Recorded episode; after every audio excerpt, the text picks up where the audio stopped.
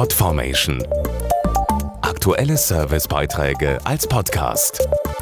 Regelmäßige Infos aus den Bereichen Service und Tipps. Das Internet gilt ja für viele als das Netz der unendlichen Möglichkeiten. Leider sind darunter aber auch Gauner und Betrüger, Stichwort Cyberkriminalität.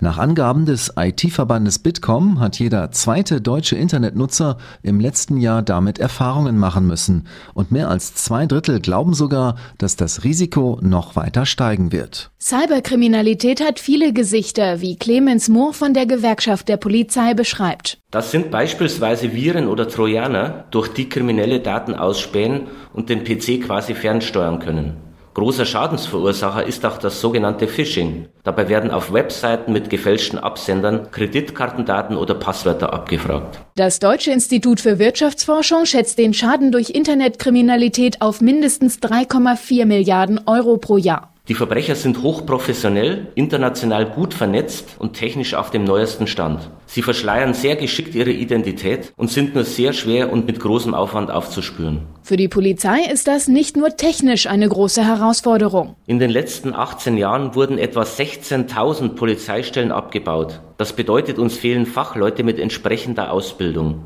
Deswegen müssen dringend neue Polizisten eingestellt, ausgebildet und qualifiziert werden, um die Internetkriminalität effektiver bekämpfen zu können. Mehr Infos auf wirbrauchenverstärkung.info, jeweils mit Bindestrich. Podformation.de Aktuelle Servicebeiträge als Podcast.